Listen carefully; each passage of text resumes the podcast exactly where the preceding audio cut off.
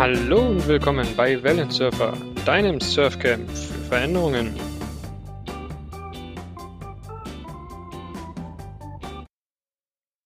Willkommen zu einer neuen Folge von Wellensurfer. Und die geneigten Zuhörer wissen, seitdem ich das Buch von Daniel Suarez gelesen habe, also die zwei Bücher, Dämon und Darknet, bin ich besessen von der Zukunft Richtung XR, also das ganze Thema äh, Virtual Reality. Und ich glaube auch, dass das Apple in Zukunft so der Next Big Thing, nachdem sie ja quasi den iPod revolutioniert haben oder die, die Musikbranche revolutioniert haben, das ganze Thema Smartphone auf dem Markt, das war ja auch ein Big Thing. Und ich glaube, das nächste wird dort auch Augmented Reality. Und für mich ist die Frage nicht, ob es kommt, sondern nur wann es kommt. Und deswegen wollte ich schon lange eine Folge zum Thema Virtual Reality aufnehmen und bin dann per Zufall auf unserem heutigen Gast ähm, Roman Emig gestoßen. Hallo Roman. Ja, servus Micha, freut mich hier zu sein. Ja, und zwar, wie bin ich auf dich gestoßen? Das ist ganz lustig. Ähm, wir sind ja alle heutzutage auf LinkedIn und sonstigen Social-Media-Kanälen unterwegs. Und bei LinkedIn habe ich immer mehr festgestellt, dass ich dann per Zufall deine Postings ähm, angezeigt bekommen habe, die immer zum Thema Virtual Reality eigentlich verknüpft waren. Und da sehr, sehr viele inspirierende Beispiele dabei waren, habe ich immer mehr Like und Like und Like und Like gedrückt. Und irgendwann haben wir uns dann auch miteinander mal verknüpft und ähm, haben uns mal ein bisschen ausgetauscht, gemerkt, dass wir, glaube ich, auf der gleichen Wellenlänge zum Thema Virtual Reality stehen und deswegen fangen wir vielleicht direkt an. Vielleicht stellst du dich einfach mal kurz vor. Wo kommst du her? Was machst du so in dem Bereich? Und was, ja, was, was treibt dich so um? Ja, super gerne. Danke. Ähm, also zuerst mal, mein Name ist Roman Emig und ich bin prinzipiell bei, gerade bei einer Firma, die heißt HoloLight. Ich komme eigentlich aus Karlsruhe, wohne jetzt gerade in München. Hier in München ist eine ganz coole Umgebung für den ganzen XR-Bereich, weil hier doch schon einige spannende Firmen angesiedelt sind und so auch unser mehr oder weniger Startup, was es seit 2015 gibt. Ähm, ich bin eigentlich vor einigen Jahren auf den Bereich VR aufmerksam geworden. Das war gerade so zum Release oder zum äh, zur, zu dieser Kickstarter-Kampagne von der ersten Oculus Quest. Die Oculus wurde jetzt von Facebook gekauft. Das ist eine, eine ähm, nee, das war nicht die Oculus Quest, das war eine andere Brille. Aber äh, prinzipiell ist es eine VR-Brille, die die entwickelt haben und die damals einen sehr, sehr großen Hype ausgelöst hat. Und in dem Zuge als ich damals äh, Wirtschaftspsychologie studiert habe, ähm, kamen da ganz spannende Studien auf, wie man Virtual Reality einsetzen könnte, um ähm, den Healthcare-Bereich ähm, so ein bisschen zu erweitern. Gerade ähm, zum Beispiel, wenn es um Konfrontationstherapie geht, wie kann man in einer sicheren Umgebung jetzt mit Menschen äh, mit ihren Ängsten konfrontieren, zum Beispiel äh, Spinnenphobie oder Höhenangst oder sowas. So ist es natürlich schwierig, wenn man eine einen, einen Balken zwischen zwei Hochhäuser legt und da dann versucht, Menschen dann tatsächlich mit ihren Ängsten zu konfrontieren. Sowas in der virtuellen Umgebung ist viel einfacher möglich. Und äh, da gab es spannende Studien dazu, da habe ich mich eingelesen und dann dachte ich mir, dass das Thema doch ähm, wahrscheinlich sehr, sehr großes Potenzial hat, was sich inzwischen auch immer mehr und mehr bewahrheitet. Und jetzt bin ich bei HoloLight, arbeite dort auch in dem XR-Bereich.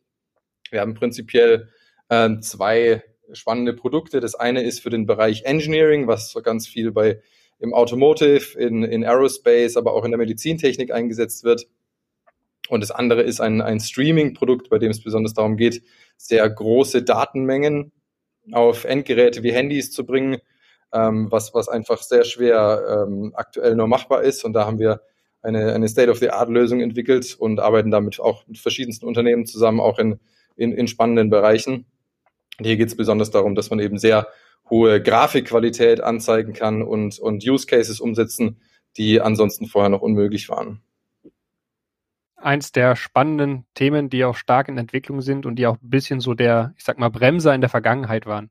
Gerade das Thema Datenübertragung, Rechenleisten äh, für die Grafikqualität und diese ganzen Sachen. Aber da kommen wir bestimmt später nochmal drauf. Vielen Dank für das kurze Intro.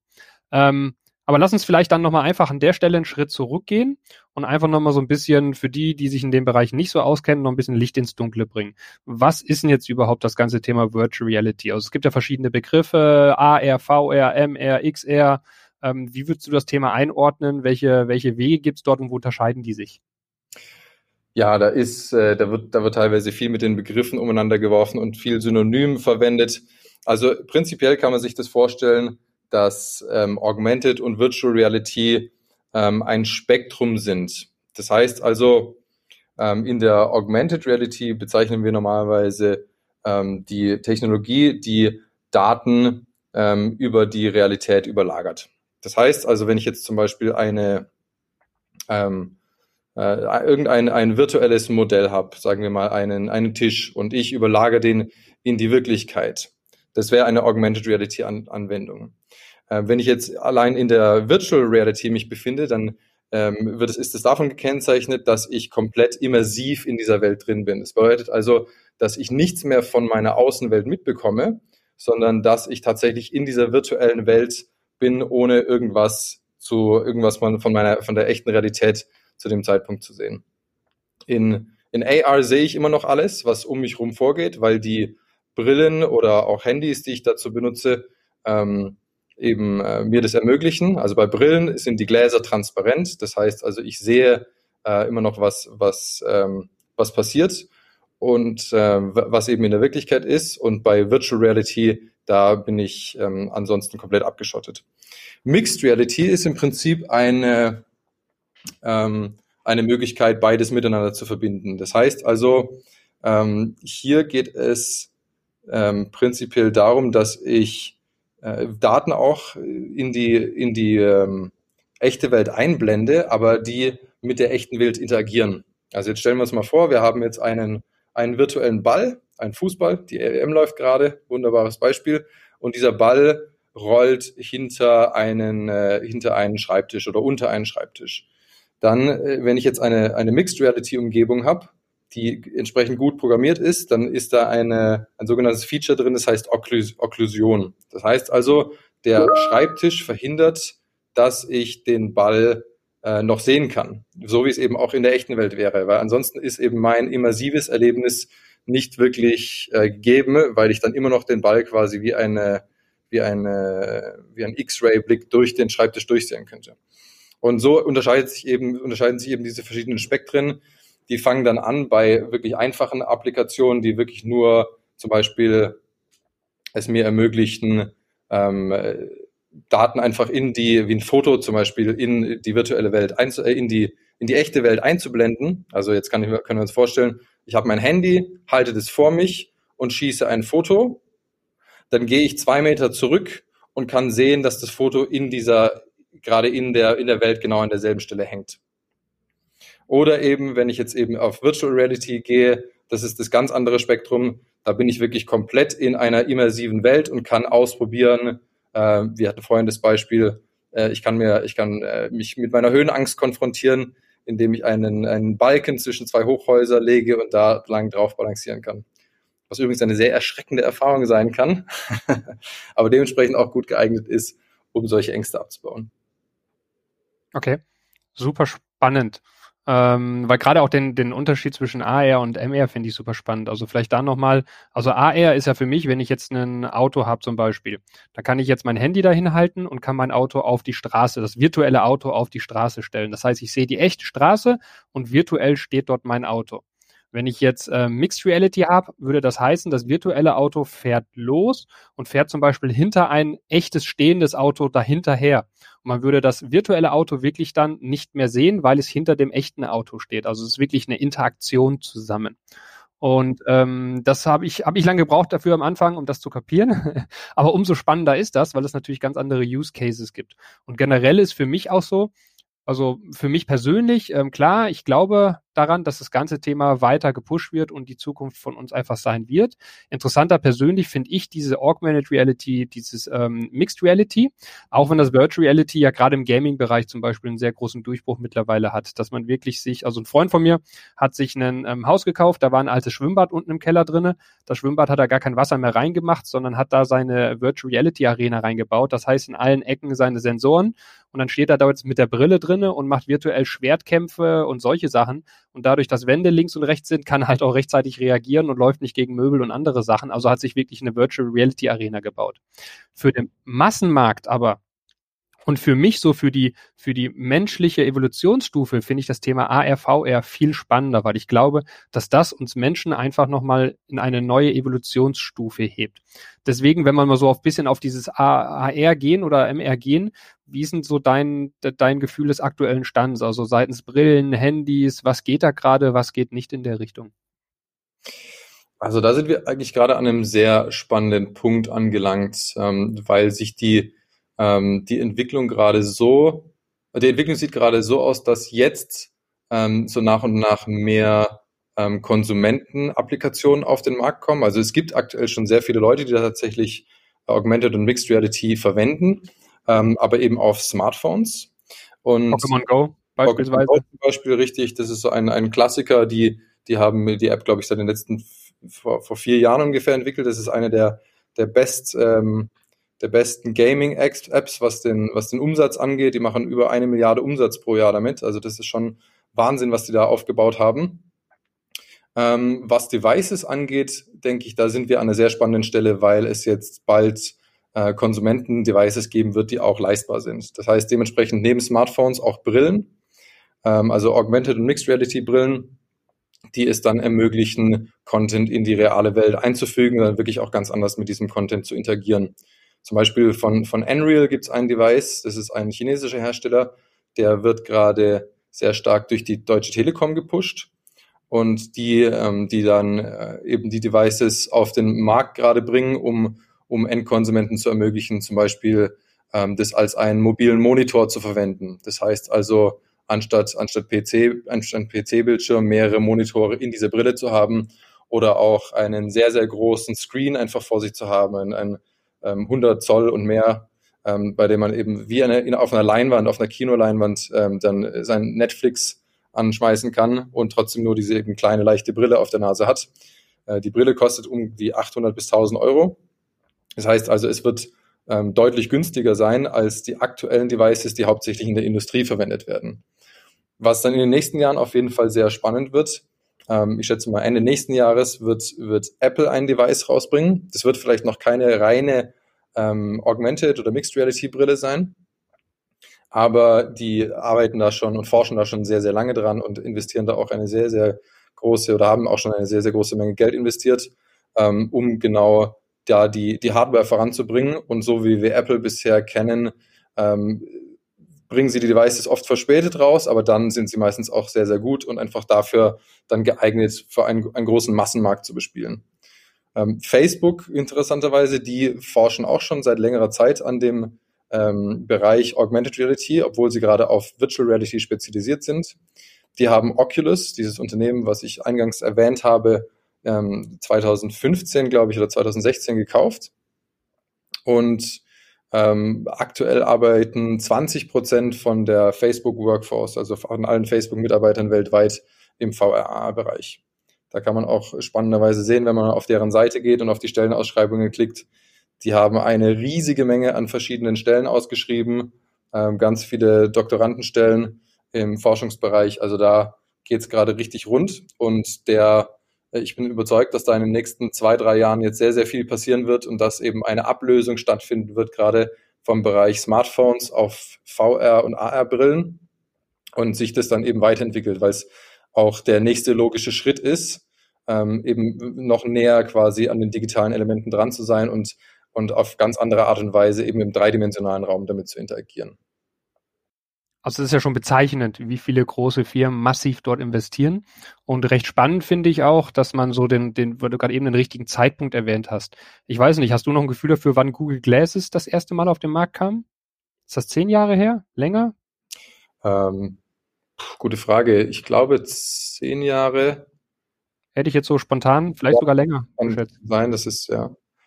Ich bin mir also nicht sicher, was das Datum ist, aber ja, das wird, das wird schon lange her sein, ja. Ja, für die, die es nicht kennen, das war ein Experiment von Google damals und es gibt dieses berühmte ähm, Bild, wo einer der Google-Gründer in der U-Bahn sitzt und hat so eine kleine Brille mit so einem Glas darüber quasi. Also eine Brille ohne Gläser, aber an der einen Stelle steht so ein kleines Glas und das ist quasi der Projektor, der dir in dein Auge dann ein virtuelles Bild rein ähm, malt. Und da gab es den berühmten noch diesen kleinen roten Knopf noch, der gezeigt hat, dass es gerade aufgenommen wird.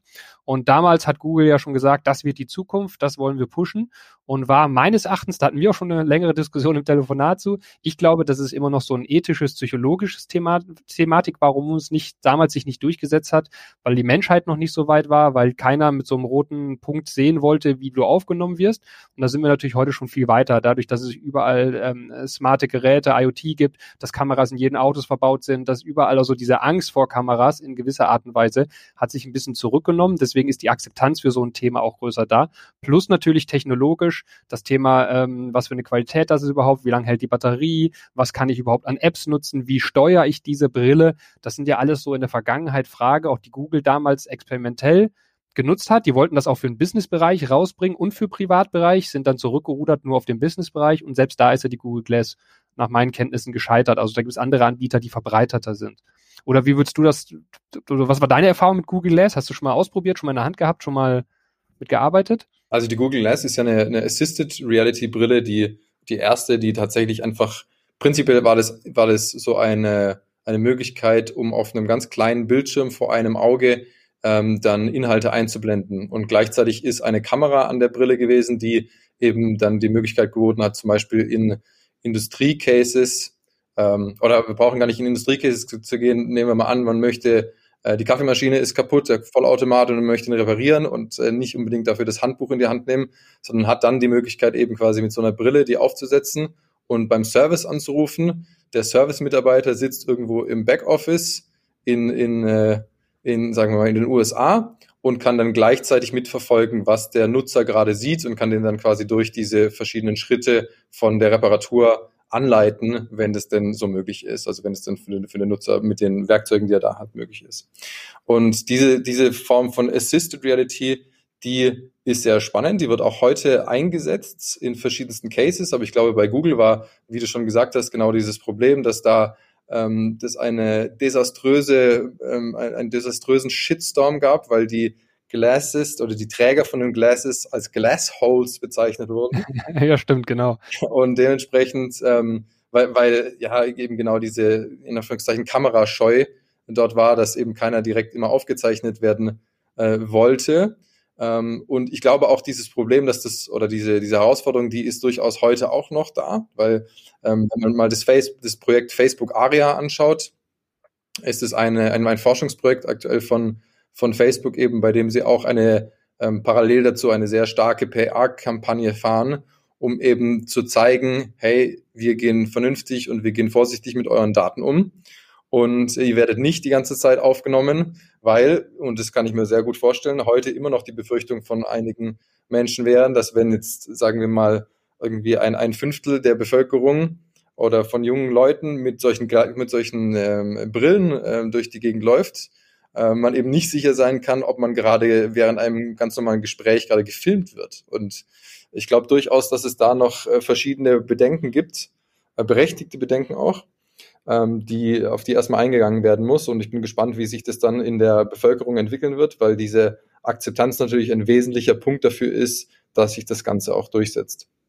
Definitiv. Es gibt ja dieses berühmte Video, das war auch mal so ein, so ein, so ein gefaktes Konzeptvideo, wo doch jemand eine Frau datet und quasi sich parallel hat eine, hat eine AR-Brille auf und kriegt quasi die ganze Zeit zu der Frau ähm, Analysen, äh, wie er jetzt reagieren soll und was als nächstes sagt. Und mal ist er abgelenkt, weil sie redet und er nebenbei irgendwo im Internet surft. Das war ja auch so eine lustige, sage ich mal, eher, eher aus ethischer Perspektive. Will man sowas oder will man sowas nicht? Und das ist auch schon wieder ein paar Jahre her. Also ich bin da bei dir, das wird definitiv also ich glaube, dass sich schon was geändert hat seitens Akzeptanz generell in der Richtung, auch mit Corona und diesen ganzen anderen ähm, ähm, Digitalisierungsaspekten. Aber es ist natürlich noch ein langer Weg dorthin. Und ich behaupte ja, das ist der einzige Grund, weswegen Apple die Brille noch nicht auf den Markt gebracht hat, weil einfach die, die Welt in Anführungsstrichen noch nicht so weit ist, dass das ganze Thema so gesehen wird, dass es eine große Zukunft hat. Hm, das ist gut möglich, ja. Wenn du wenn wir mal so diesen Hardware-Bereich verlassen, Richtung Software, du hast ein paar Einsatzzwecke schon, schon, schon genannt. Fallen dir spontan ein paar Sachen, ähm, also im betrieblichen Kontext und im privaten Kontext ein, wo du weißt, was jetzt gerade schon genutzt wird oder was jetzt gerade mit AR schon möglich ist? Sei es entweder mit den Brillen, die jetzt schon existieren oder auch ganz viel über Smartphones? Ja, also aktuell gibt's tatsächlich schon im, ähm, im Businessbereich und im Industrieumfeld schon sehr viele Einsatzzwecke. Also da können wir wirklich am Produktlebenszyklus entlang gehen.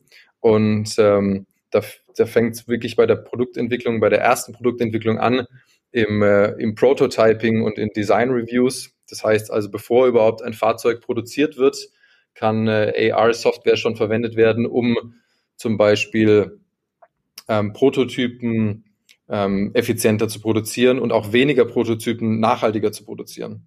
Das heißt also, wir haben einen eigenen Anwendungsfall aus unserer Firma, ähm, der ist spannend, der ist zusammen mit äh, BMW. Wir haben eine Applikation gebaut, die läuft auf der Microsoft HoloLens. Das ist das State-of-the-Art-Device, was im Unternehmensumfeld im Einsatz ist. Das ist eine Mixed Reality Brille von Microsoft, wo inzwischen die, die 2000, glaube ich, 15 oder 16 kam die erste Variante auf den Markt und inzwischen gibt es auch schon die zweite. Ähm, und hier setzt es unser Kunde BMW im, im Prototyping ein. Das heißt also, man kann sich vorstellen, die sind in einem großen Research und Development Center. Da gibt es verschiedene Ingenieure, die bauen jetzt zusammen eine oder entwerfen zusammen einen neuen Motor oder bestimmte Bauteile eines Motors. Dazu haben sie dann ein physisches Fahrzeug in dem Raum stehen und blenden dann über unsere Software auf der HoloLens einen digitalen Zwilling von diesem Motor ein.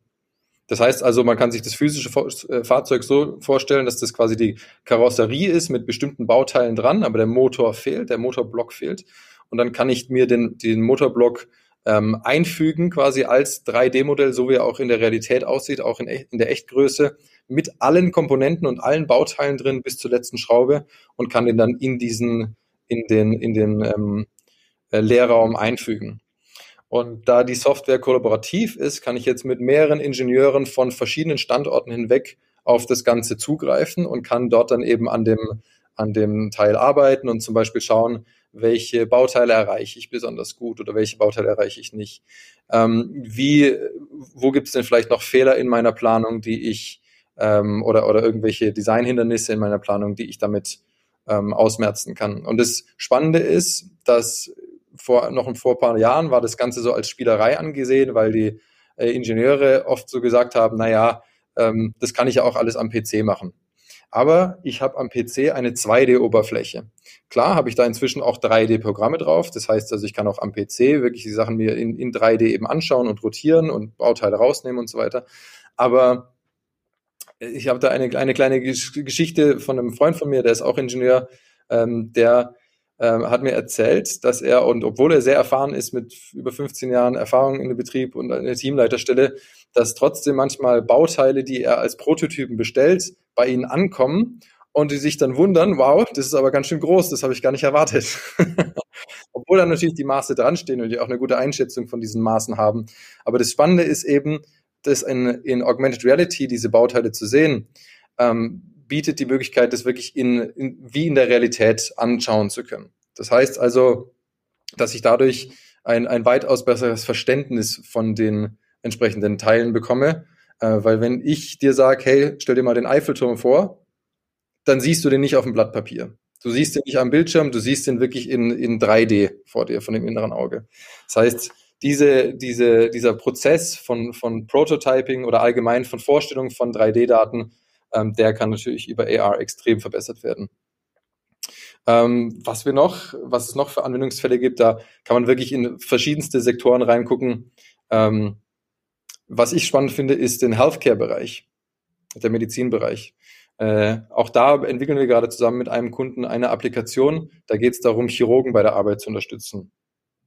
Die, die Arbeit von Chirurgen ist oftmals sehr psychisch und physisch fordernd einfach weil die Anzahl der Operationen pro, ähm, pro, ein, pro Kopf quasi deutlich steigt und auch deutlich steigen wird in den letzten Jahren. Das heißt also, es bleibt immer weniger Zeit, ähm, sich auf die Operation vorzubereiten.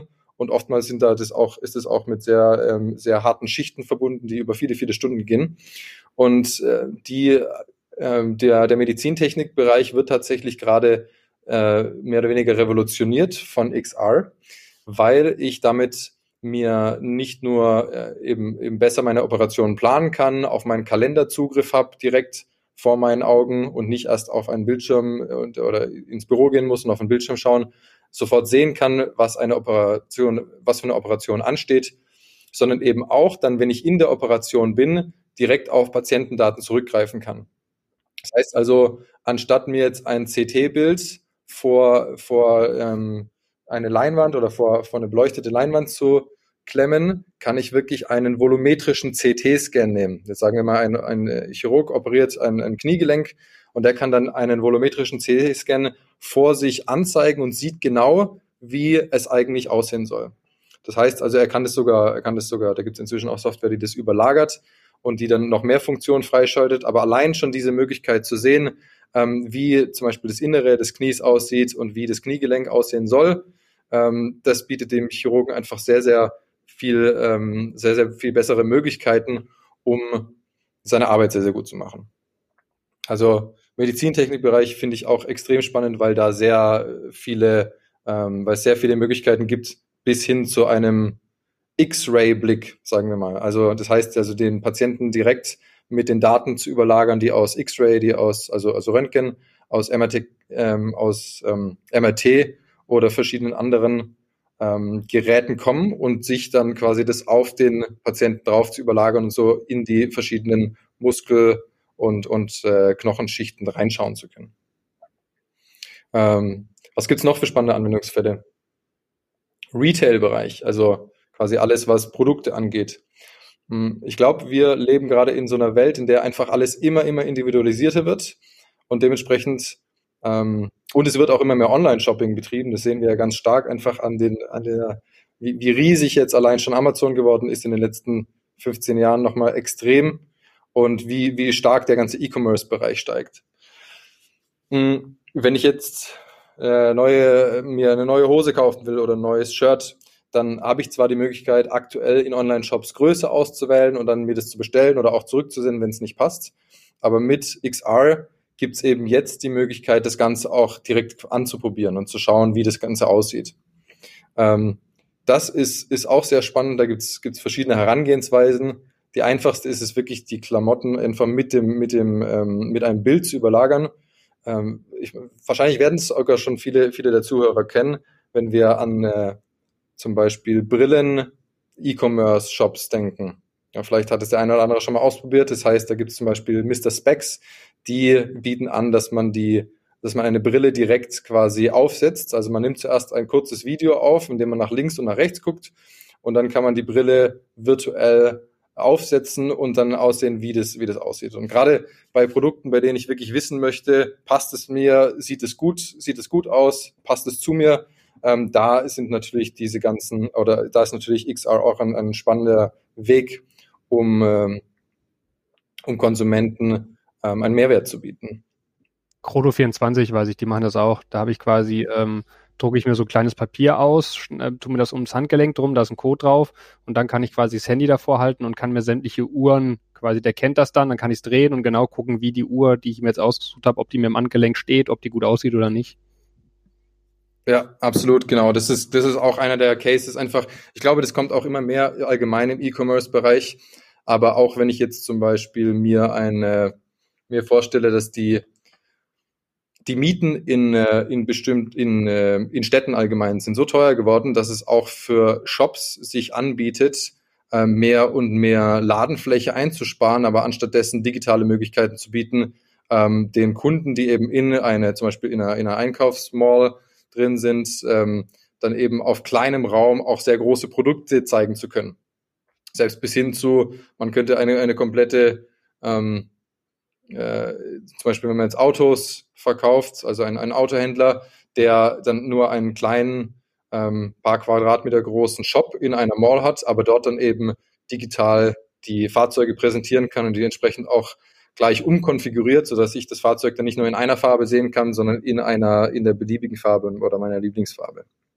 Ja, also ich weiß zum Beispiel bei Porsche Taycan war das so, dass man beim Händler, beim Porsche-Händler sich die VR-Brille aufziehen konnte und konnte sich dann seinen Taycan schon konfigurieren, hinstellen, anschauen, rumlaufen und hat dann quasi da bestellen mehr oder weniger gedrückt. Also das ist natürlich dann schon noch mit Unterschrift und sonstigen Sachen gewesen und hat dann da seinen Taycan aber schon mal sehen können, den man bestellt hat oder den man jetzt bestellt.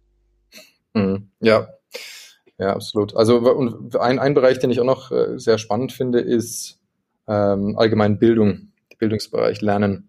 Äh, Im Prinzip genauso wie, wie gerade schon erwähnt, ne, der Eiffelturm, den sehe ich in, in drei Dimensionen und nicht in zwei. Ähm, wir lernen genauso. Also wir, unser, unser menschliches Gehirn ist einfach dafür ausgelegt, dass wir in, in 3D denken. Und äh, gerade wenn es jetzt um Anwendungsfelder geht, wie nehmen wir mal Anatomie als Anwendungsfeld, da ist es zwar möglich, aus Büchern das Ganze zu lernen, aber äh, wer das mal ausprobiert hat, der weiß, dass es viel besser verständlich ist, wenn ich nicht nur das Skelett eines Menschen in einem Buch sehen kann, sondern es tatsächlich vor mir sehen. Deswegen, deswegen ist in den ganzen, äh, in den ganzen Bio-Schulräumen auch meistens immer noch ein Skelett da. Einfach weil es halt schön ist, das Ganze wirklich vor sich zu sehen. Und sowas kann eben sehr, sehr stark erweitert werden mit Augmented Reality, weil ich dann eben nicht darauf angewiesen bin, tatsächliche physische Modelle ähm, mir hinzustellen, sondern das quasi mit allen möglichen ähm, Lerninhalten machen kann. Das heißt also, ich kann ähm, zeigen, wie chemische Elemente sich zusammen, ähm, sie zusammen reagieren in, in Applikationen, indem ich zeige, okay, jetzt habe ich zwei äh, H2O, ich habe zwei ähm, äh, und, und, wie die Moleküle quasi zusammen reagieren, wenn sie ähm, an eine, wenn sie, wenn sie nahe zusammenkommen. Ähm, und ebenfalls genauso in, in allen möglichen anderen Fächern, in denen es, in denen es einfach sinnvoll ist, sich wirklich ähm, was das, das entsprechende Objekt vorzustellen. Also das kann wirklich bei Anatomie, bei einem Skelettumfang, das kann bis zu einer, bis zu einem Blatt von einem Baum gehen oder oder naja, man kann sich da ja wirklich alles vorstellen, was da an Content produziert werden kann. Inzwischen gibt es da auch schon Firmen, die mit verschiedenen Unis zusammenarbeiten. Das heißt, da wird auch wirklich Geld ähm, reingesteckt. Hier in Deutschland hoffentlich auch mehr. Einfach weil in den USA, da geht es gerade, oder auch in Japan, da geht es gerade ähm, geht's gerade sehr hoch, was die Investitionssummen angeht. Und da werden Universitäten teilweise auch schon sehr in großer, in großer Form einfach mit sowohl Hardware als auch Software ausgestattet, um einfach diese nächste Möglichkeit von Bildung zu ermöglichen. Und das finde ich eins der spannendsten Themen, weil äh, zum einen habe ich mir den Merge Cube gekauft, den du bestimmt auch kennst. Und das ist ja so ein schönes erstes Beispiel, dass ich dann quasi diesen Würfel habe, dass ich dann mein Herz da drauf projiziere, das Handy davor halte und dann sehe ich das Herz, wie es pumpt und kann den aber, indem ich den Würfel drehe, kann ich quasi gleichzeitig auch das Herz dann drehen und von vorne und von hinten. Und ich habe das mit meinen Kindern ausprobiert. Der, der kleinste, der Zweijährige, hat die ganze Zeit immer auf dem Handy geguckt und dann in die Realität geguckt und hat sich so, hä, auf dem Handy müsste doch da an dem Tisch was stehen und in Wirklichkeit steht da aber gar nichts und war total, also der hat das noch nicht gereilt, dass es eine virtuelle Realität ist. Das fand ich schon mal als ersten Punkt spannend. Das zweite ist, meine anderen Kinder ähm, mit fünf und sechs, die haben das halt ähm, sofort kapiert und haben dann angefangen, die Spinnen da zu jagen oder den Dinosaurier fanden sie faszinierend und haben den gedreht. Also die haben es ziemlich schnell rausgehabt und denen war egal, ob das in echt ist oder nicht in echt ist. Und ich finde, eine spannende Evolutionsschritt wird es auch in der Stufe nochmal geben, auch wenn du gerade Bildung so in Klassenräumen. Aktuell müsste ich ja, wenn ich mir so ein, so ein Molekül oder sonst was anschaue, muss ich ja mein Tablet mit Kamera davor halten oder mein Handy davor halten, damit ich diese Projektion überhaupt bekomme. Und für mich ist das so dieser, dieser Next Big Thing. An dem Moment, wo ich die Brille dauerhaft aufhabe und nicht mehr irgendwas nehmen muss, um etwas hinzuhalten, sondern indem ich dauerhaft in diese neue virtuelle Realität verbunden mit der aktuellen Realität also wenn das ein Dauerzustand wird, dann finde ich es nochmal so eine Evolutionsstufe erreicht, weil dann gehe ich aus dem Haus raus und sehe ein virtuelles Werbeschild an einem Kaffee, wo drauf steht, ähm, jetzt heute drei Kaffee kostenlos, wenn du einen vierten kaufst. Ähm, dann kann ich ähm, ähm, die Straße bunt machen und ohne dass ich mein Handy nehme, bewusst rausnehmen muss, dahin halte, sondern das ist dann so ein Bestandteil meiner neuen Realität. Und ich finde, das ist so, dass das, das Versprechen der Smart Glasses, wenn die massentauglich werden, wenn die in Zukunft kleiner, schneller und alles werden, so, das ist dieser, dieser Break-Even für mich, wo ich sage, ab jetzt wird so richtig spannend und alles vorher sind Anführungsstrichen Experimente, sind ein Weg dorthin, aber so Massentauglichkeit, so, also zumindest bei mir sehe ich da so den Break-Even. Mhm. Ja, absolut, genau. Also da fehlt aktuell noch die Hardware, aber wie gesagt, da in den nächsten zwei, drei Jahren, da wird sicherlich sehr, sehr viel passieren. Und ich glaube, in zehn Jahren werden wir die Welt nicht mehr so wiedererkennen, wie sie jetzt gerade ist, weil sich die Form von Kommunikation und von Wahrnehmung einfach sehr stark dadurch verändern wird. Und da gebe ich dir völlig recht, diese Möglichkeit dann eben genau auch eine Brille, äh, mit einer Brille dauerhaft durch ähm, zum Beispiel durch die Stadt zu laufen und dort verschiedenen Content an verschiedenen Stellen zu sehen, das ist ein ganz, ganz wesentliches Versprechen eigentlich von von dem Metaverse und von Extended Reality. Das heißt also, das Metaverse bezeichnet im Prinzip die verschiedenen Ebenen, auf die wir zugreifen können, weil diese Ebenen sind jetzt teilweise auch schon da. Also diese digitalen Layer, die uns umgeben, wenn wir jetzt zum Beispiel ähm, Google Maps sehen als einen der digitalen Layer, das ist eben dieses Navigationssystem, was uns dauernd umgibt, aber auf das wir nicht dauerhaft Zugriff haben. Das heißt also, aktuell haben wir diese digitalen Layer sind teilweise schon da, aber der Input ist einfach sehr langsam, weil wir unsere zwei Daumen dafür verwenden und unser Handy rausholen müssen. Aber ein System, was prinzipiell die Möglichkeit bietet, ähm, und meinen, also auf diese Inhalte zuzugreifen und meinen Intent versteht, also meine Motivation versteht, was ich eigentlich machen möchte, das ist sehr mächtig. Das heißt also, das System soll ja eigentlich nicht mich permanent mit irgendwelchen Inhalten zupflastern, die mich eigentlich nicht interessieren, die ich eigentlich gar nicht brauche, sondern es soll verstehen und mir helfen, mich besser in der Welt zu orientieren. Das heißt also, wenn ich gerade Navigation möchte, dass ich dann schnell die Möglichkeit habe, entweder durch einen Sprachbefehl oder dass es durch eine andere Art und Weise das erkennt, ähm, die Navigation aufzurufen und mir sagt, okay, du musst da vorne an der nächsten Straßenkreuzung links. Oder wenn ich mir einen Baum, äh, den Blick auf einen Baum richte, dass das System versteht, wenn ich jetzt an Bio und an Bäumen interessiert bin und dann äh, mir sagt, was ist es denn für eine Baumart, die da steht? Oder zum Beispiel, wenn ich jetzt gerade in einem Arbeitskontext bin, äh, beim Gärtner, wie schneide ich denn diesen Baum am besten? Und das ist mir quasi da bei diesen einzelnen Aufgaben so individualisiert hilft, so dass ich keine extra Applikation für irgendwas brauche und öffnen muss, sondern einfach in meinem täglichen Leben mich begleitet. Schönes Beispiel ist, ähm, ich hatte mal mit einer Kollegin das Gespräch, die wollte investieren in einer Firma, die diese Head-Up-Displays ähm, für Autos bauen, aber nicht als Display, sondern die ganze Scheibe quasi als verklebt und dann da ist ein Display. Das heißt, ich sehe dann durch die Autoscheibe vorne durch, mhm. sehe die Realität, also die Straße, die Umgebung und gleichzeitig sehe ich aber in der Scheibe quasi Symbole oder Assistenzsysteme, mein Navigationssystem auf die echte Strafe, äh, Straße projiziert. Fand ich damals recht spannend, war für mich aber so dieses, genau dieses Bild, das ist eine Übergangstechnologie, weil wenn ich in Zukunft eh eine Brille trage, brauche ich diese Displays in den Autos gar nicht mehr, weil ich werde ja dauerhaft diesen Layer drüber haben und dauerhaft den intelligent sage ich mal, agieren lassen. Das heißt, wenn ich ins Auto einsteige, erkennt das System das und tut mir mein Navigationssystem, mein, äh, meinen Straßenblick anders ein ähm, ähm, oder meine meine privaten Sachen wie Social Media und sowas dann ausstellen, da ich mich aufs Fahren konzentriere. Und wenn ich das Auto rausgehe, dann habe ich aber wieder einen ganz anderen Blick. Und Gleichzeitig finde ich aber, ist das mega spannend, weil das natürlich auch ganz viele neue Fragen stellt. Also wenn ich jetzt hier bei mir aus dem Haus rausgehe und gucke mir meine Hauswand an, dann könnte man die im virtuellen Layer mit dem rosa Layer, das heißt, ich könnte mein Haus rosa anstreichen. Aber wer sagt denn eigentlich, dass dieses virtuelle dass das meins ist. Also wem gehört das? Wem gehört der Bereich? Wenn ich jetzt eine Straße irgendwo ein virtuelles Schild mitten auf die Straße stelle, das sehe ich nur, wenn ich in diesem virtuellen Raum bin. Aber wem gehört dieses Schild? Wer darf das da hinstellen? Darf da jeder was hinstellen? Darf der Nächste das neben woanders hin tun? Also du hast ja eine komplette neue Welt, die du nochmal komplett neu sortieren und orientieren musst. Und das ist der Punkt, nochmal, ich kann nur einen Werbeblock für Daniel Suarez, Dämon und Darknet, das sind die beiden Bücher, wo das ideal beschrieben wird. Das ist einfach nochmal so für mich, wo ich sage, next big thing, next evolution, ab dann wird's nochmal richtig spannend. Und wenn du für dich mal so in die Glaskugel schauen musst, du hast gesagt, in zehn Jahren sieht die Zukunft schon anders aus. Glaubst du so eine Welt, das ist ja meine Perspektive, glaubst du aus deiner Perspektive, so eine Welt wird kommen und was glaubst du in wie vielen Jahren? Ähm, hm. Tja, also ich hoffe es nicht oder ich hoffe, dass das Ganze eben durchaus äh, freiheitlich bleibt, sodass nicht ähm, einzelne große Tech-Konzerne darüber entscheiden können, wer, dass die, äh, wer digitale Inhalte aufstellen darf oder wer die, wer die Content platzieren darf und, ähm, und äh, dass das quasi den Tech-Konzernen dann gehört, nur weil sie die Plattform geschaffen haben. Da ist gerade auch eine sehr, sehr spannende Diskussion im Gange von verschiedenen Betreibern von diesen, ähm, von diesen Geolocation-Systemen die eben quasi die ganze Welt kartografieren und dann die Möglichkeit bieten, dort Content zu platzieren, weil genau das ist natürlich eine, eine ethische und nachher im Endeffekt auch eine, eine rechtliche Frage und eine politische Frage, ähm, wer, wer nachher Zugriff darauf hat und, ähm, und wer bestimmen darf, welche, welche Form von Content da reinkommt und wem das nachher im Endeffekt gehört.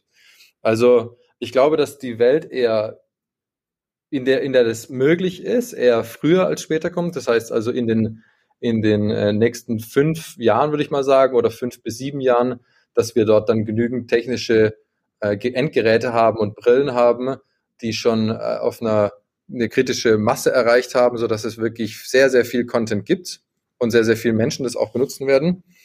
Ähm, wie das dann nachher von, äh, wie sich das politisch entwickeln wird und wie sich das ethisch entwickeln wird, das bleibt der Gesellschaft überlassen.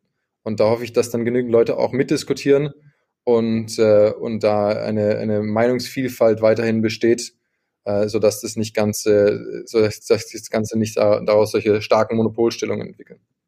Und das ist genau der Punkt, der in den Büchern von Daniel Suarez auch gehandelt wird, dass es einmal eine Quest gibt. Also es ist so der, der rote Faden des Buchs, dass es die Quest gibt.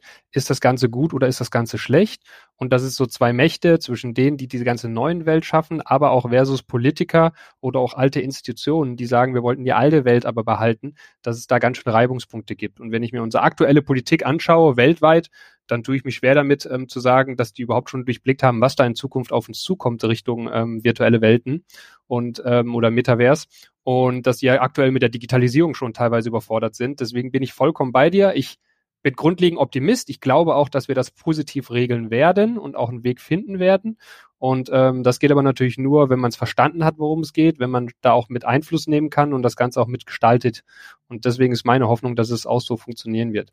Wir sind leider schon am Ende, wo ich das, das Thema stundenlang diskutieren und reden und inspirieren könnte.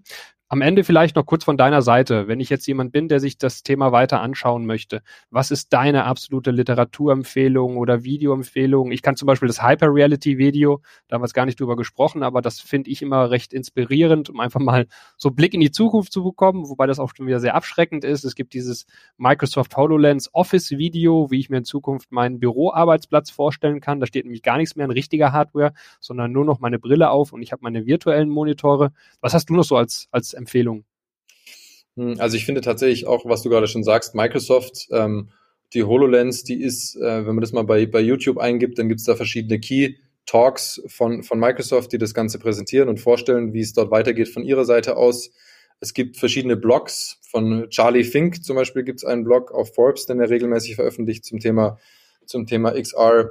Ähm, Wen es besonders interessiert, der, der kann auf die Augmented World Expo gehen. Das ist eine der größten Messen. Die findet dieses Jahr zwar in den USA statt, aber nächstes Jahr wieder in München, soweit ich weiß. Ähm, und ansonsten, also gerade, äh, es gibt sehr, sehr viele verschiedene Blogs zu dem Thema inzwischen. Es gibt einen über, der ist etwas, etwas VR-spezifischer, da ist VR-Nerds.de ähm, oder .com. Ähm, und äh, ansonsten gibt es ein, ein gutes Einführungsbuch von, äh, ich glaube, Jeremy Dalton zum Thema. Äh, der hat, glaube ich, der arbeitet bei PwC und hatte ein, ein spannendes Buch geschrieben, das besonders viel die verschiedenen Use Cases beleuchtet, die aktuell schon im Industrieumfeld im Einsatz ist, aber auch im, im privaten Umfeld kommen. Ähm, genau, das sind so verschiedene Go-To-Quellen, die ich empfehlen würde. Und den absoluten ähm, ähm, letzten, aber wichtigsten Tipp überhaupt, dich auf LinkedIn oder auf Zing, ich weiß gar nicht, bist du auf Zing? Auf Gibt es noch Leute, die auf Zing sind? Ja, tatsächlich bin ich auch, aber ich pflege dieses Profil nicht, deswegen ist LinkedIn auf jeden Fall besser. Da ja, ich auch. einfach Roman Emig. Genau, Roman Emig, sucht ihn, ähm, verknüpft euch mit ihm, absolut empfehlenswert. Also die Sachen, die du dort immer promotest, da frage ich mich schon immer, wo du die ganzen Sachen herbekommst. Also da sind wirklich aber nicht nur aus dem äh, beruflichen Kontext, sondern aus dem privaten Kontext, aus dem Bildungskontext, Thema lebenslang Lernen, virtuelle Lernen, also aus sehr vielen, alles was mit dem ganzen Thema, ich nenne es jetzt mal XR als Klammer, was in dem ganzen Thema unterwegs ist, da bist du für mich immer eine sehr große Inspirationsquelle. Deswegen vielen Dank an der Stelle auch mal dafür. Ja, vielen Dank. Vielen Dank auch fürs Gespräch, Micha. Hat mich sehr gefreut.